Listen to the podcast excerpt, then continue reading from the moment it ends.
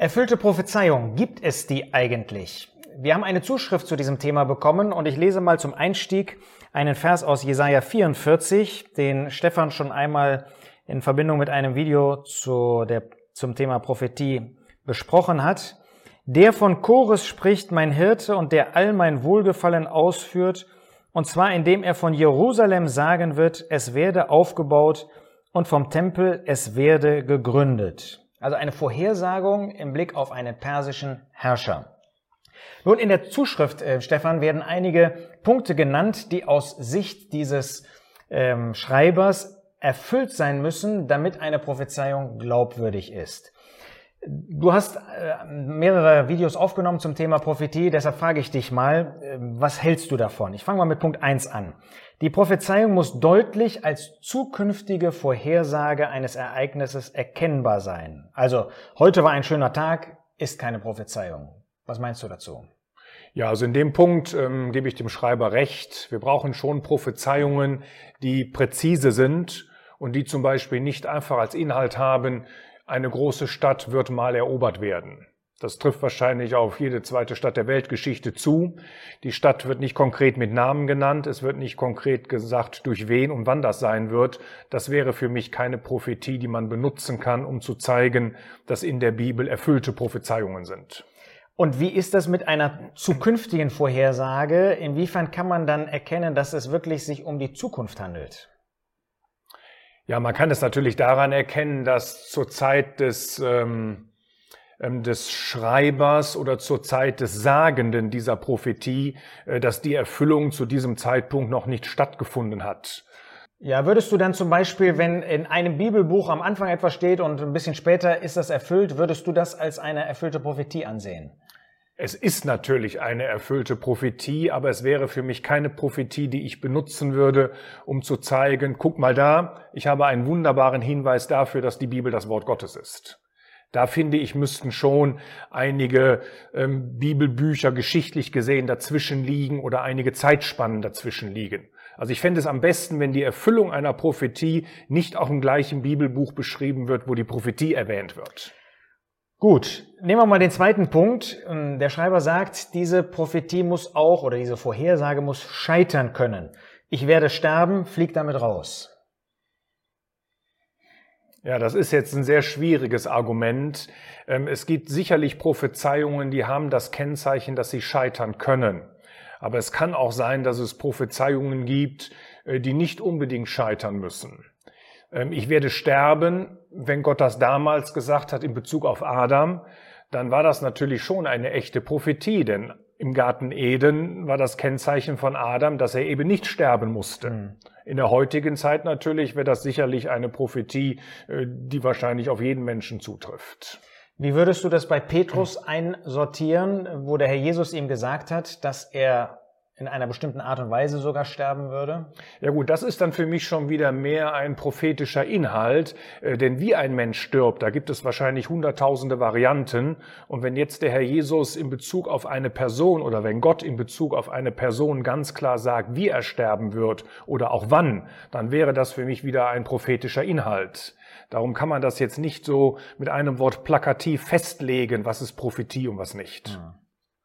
Ein dritter Punkt ist, ähm, die da äh, der Schreiber anführt, diese Prophetie, damit sie ähm, gezählt werden kann, darf nicht selbsterfüllend sein. Er spricht von diesem Andorra-Effekt. Vielleicht sagst du mal kurz, was das ist.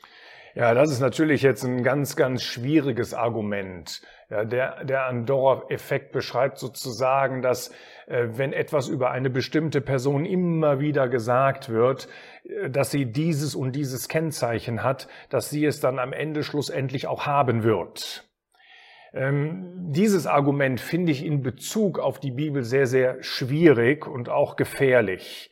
Denn wir haben sehr viele Prophezeiungen über den Herrn Jesus. Wir haben Prophezeiungen über ihn als Menschen, ähm, als er hier auf dieser Erde war. Wir erfahren etwas über seine Leiden, wir erfahren etwas über sein Sterben am Kreuz.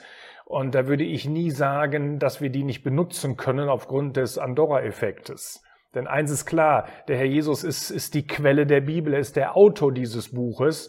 Und er ist natürlich hier auf diese Erde gekommen, um auch die Prophezeiungen, die über ihn niedergeschrieben worden sind, zu erfüllen. Und dazu zählen natürlich auch die Leiden. Er hat natürlich nicht gelitten, ähm, um jetzt nur die Prophezeiungen zu erfüllen. Er hat gelitten, um ihm auch zu zeigen, dass er ein vollkommener Mensch ist, ein Mensch ohne Sünde, um dann am Kreuz von Golgatha für uns sterben zu können. Mhm. Ein weiterer Punkt, den man anführen könnte, die Wahrscheinlichkeit einer zufälligen Erfüllung sollte gering sein. Ja, das ist natürlich wahr. Ähm, ich sage ja, wenn man so etwas sagt, eine Stadt wird erobert werden, ähm, das, das können auch zufällige Ereignisse sein. Äh, solche allgemeinen und solche unpräzisen Prophezeiungen, die würde ich persönlich nicht benutzen als Argument, um zu zeigen, dass die Bibel wirklich das Wort Gottes ist.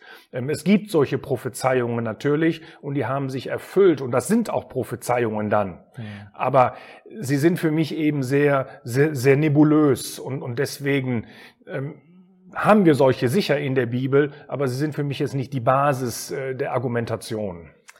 Ein weiterer Punkt ist, ähm, der genannt wird von dem Schreiber, das Eintreffen der Vorhersage sollte belegbar sein. Ja, das ist natürlich für mich ein genereller Punkt.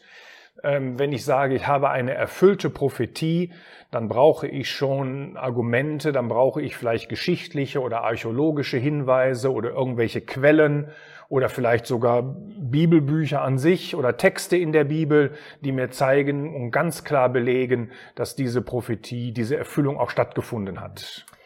Dann heißt es weiter, die Prophezeiung muss nachweislich vor dem Eintreffen gemacht worden sein. Ja, sonst ist es keine Prophezeiung, sonst habe ich natürlich eine geschichtliche Nacherzählung. Und das ist ja zum Beispiel ein Grund, warum heutzutage in der modernen Theologie sehr häufig die Bibelbücher umdatiert werden. Denn dann macht man aus der Prophetie eine Nacherzählung und nimmt damit natürlich eines der, der wichtigsten und, und besten Argumente, was wir haben, dass die Bibel das Wort Gottes ist, versucht man auf diese Weise auszulöschen. Kann man aber in jedem Fall nachweisen, dass ein solches Buch vorher geschrieben worden ist? Äh, nein, man kann es nicht in jedem Fall nachweisen. Ähm, ich persönlich brauche diesen Nachweis auch nicht, weil für mich natürlich die Bibel die Grundlage ist und ich davon überzeugt bin, dass die Bibel die Wahrheit ist. Aber wenn ich die Prophezeiung benutze, um ungläubigen Menschen zu zeigen, guck mal da, wie gewaltig das Wort Gottes ist, dann würde ich natürlich ein Beispiel nehmen, wo es sicher ist, dass es vorher aufgeschrieben wurde und sich nachher eben auch erfüllt hat. Dann heißt es noch als letzten Punkt, die Prophezeiung sollte klar sein und so wenig symbolische Elemente behalten, beinhalten wie nur möglich. Beispiel der Adler kämpft gegen den Löwen ist rein symbolisch und da eine Erfüllung nicht nachweisbar. Gut, auch das ist wieder sehr, ich sag mal, ähm, pauschal formuliert. Äh, dass eine Prophetie in einer gewissen Weise klar sein soll, ist, ist glaube ich, liegt auf der Hand. Äh, weil man sonst sehr viel Freiraum für Spekulationen hat.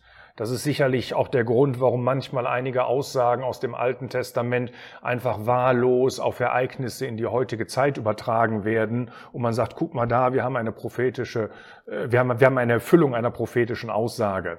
Also eine Prophetie sollte schon klar formuliert sein, allerdings dürfen ohne weiteres auch Symbole benutzt werden. Äh, wie viele Symbole haben wir in Bezug auf den Herrn Jesus? Und wo man ganz klar sagen muss, da wird eine symbolische Sprache benutzt in einem prophetischen Wort und die Erfüllung haben wir ganz klar, wenn sie uns zum Beispiel auch das Neue Testament dann zeigt in Bezug auf den Herrn Jesus. Nun schließt der Schreiber damit ab, es gibt kaum Prophetien in der Bibel, welche diese Voraussetzung tatsächlich erfüllen. Würdest du dem zustimmen? Nein, in keiner Art und Weise. Also ich kenne hunderte von Prophezeiungen, die im Endeffekt äh, genau diesen Punkten, die wir jetzt äh, besprochen haben, unterliegen. Ähm, was weiß ich zum Beispiel über die Stadt Tyrus, über die Stadt Sidon, was wir zum Beispiel in Ezekiel 26 finden, wenn es da zum Beispiel heißt, dass die Steine dieser Stadt äh, ins Meer geworfen werden sollen. Prophezeiungen über den Tod des Herrn Jesus über seinen Geburtsort, ähm, Bethlehem, wo uns sogar gesagt wird, Bethlehem Ephrata, weil es damals zwei Städte gab, die Bethlehem hießen, wo uns gesagt wird, dass der Jesus wieder aus Ägypten zurückgerufen wird, dass sie also nach Ägypten geflohen sind. Ähm, das ist eine, eine, eine riesige Liste, ich sag mal, von mindestens 200 Prophezeiungen, die wir ohne weiteres in diese Gruppe unterbringen können. Und wie siehst du das mit der eingangs gelesenen Kyros-Weissagung? Ähm, Tja, das ist für mich eine der eindeutigsten Prophezeiungen überhaupt. Äh, Jesaja äh, spricht seine Prophezeiung aus ungefähr 200 Jahre bevor Kyros geboren worden ist. Er sagt ganz präzise, was er machen wird, nämlich, dass die Völker wieder in ihre Heimatländer zurückgehen dürfen, die die Babylonier in die Gefangenschaft geführt haben. Ähm, es wird sogar der Hinweis auf 70 Jahre, wenn auch jetzt nicht unbedingt in diesen Stellen, die wir gelesen haben, gegeben. Also das ist so etwas von klar und eindeutig. Äh, wir haben außerbiblische Hinweise auf Kyros. Wir haben seinen Kyros-Zylinder, äh, wo sogar Ähnliches draufsteht. Es ist ganz klar eine Prophezeiung, die in all diese sieben Punkte äh, passt, die wir eben angesprochen haben. Fallen dir sonst noch irgendwelche Kriterien ein, die man an eine dann erfüllte Weissagung anlegen müsste? Ja, es gibt natürlich schon einen gewissen Rahmen, den uns die Bibel gibt, in welche Zeit äh, wir diese Prophezeiungen äh, finden werden, die ausgesprochen worden sind. Es gibt also welche, die beziehen sich ganz klar auf die Zeit des Herrn Jesus, als er hier auf dieser Erde war, nämlich was zum Beispiel seine Leiden und seinen Tod anbetrifft. Wir haben dann natürlich Prophezeiungen, äh, die sind auch noch zukünftig, aber die Bibel macht uns, glaube ich, auch klar, dass die Zeit der Gnade mehr oder weniger ausgenommen ist. Das heißt, ähm, erfüllte Prophezeiungen, äh, das sind nicht Ereignisse, die wir heutzutage finden. Es sind Ereignisse, die fanden zur Zeit des Alten Testamentes statt, die fanden statt, als der Herr hier auf dieser Erde war und die werden auch in der Zukunft nach der Entrückung sicherlich stattfinden. Du siehst also, es lohnt sich, die Weissagung der Schrift sich genau anzuschauen und zu unterscheiden, was ist schon erfüllt, was kann noch gar nicht erfüllt sein, weil es die Zukunft betrifft, die Herrlichkeit des Herrn Jesus. Und wenn du dich damit beschäftigst, besonders mit der Person des Herrn Jesus, wirst du viel Segen haben.